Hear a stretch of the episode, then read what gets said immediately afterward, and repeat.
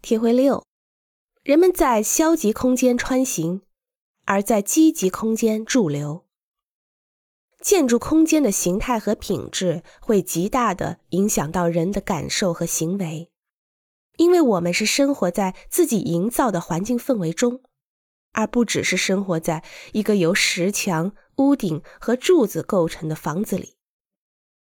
人们在积极空间中能够逗留更长的时间和进行更多的社会性交往，而在消极的空间则比别处更能激发人的运动意识。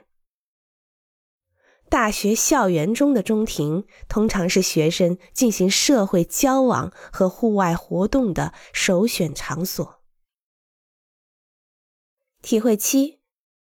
郊区的建筑与空间环境彼此分离，而市区内的建筑则往往参与塑造空间环境。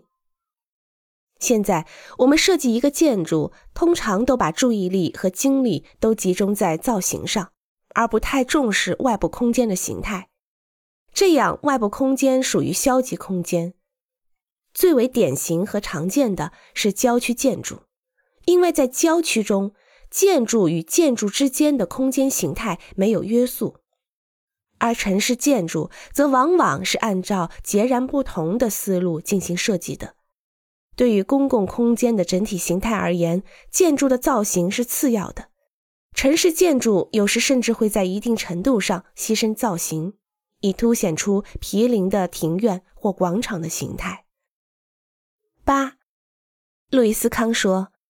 建筑是经过深思熟虑之后所创造的空间。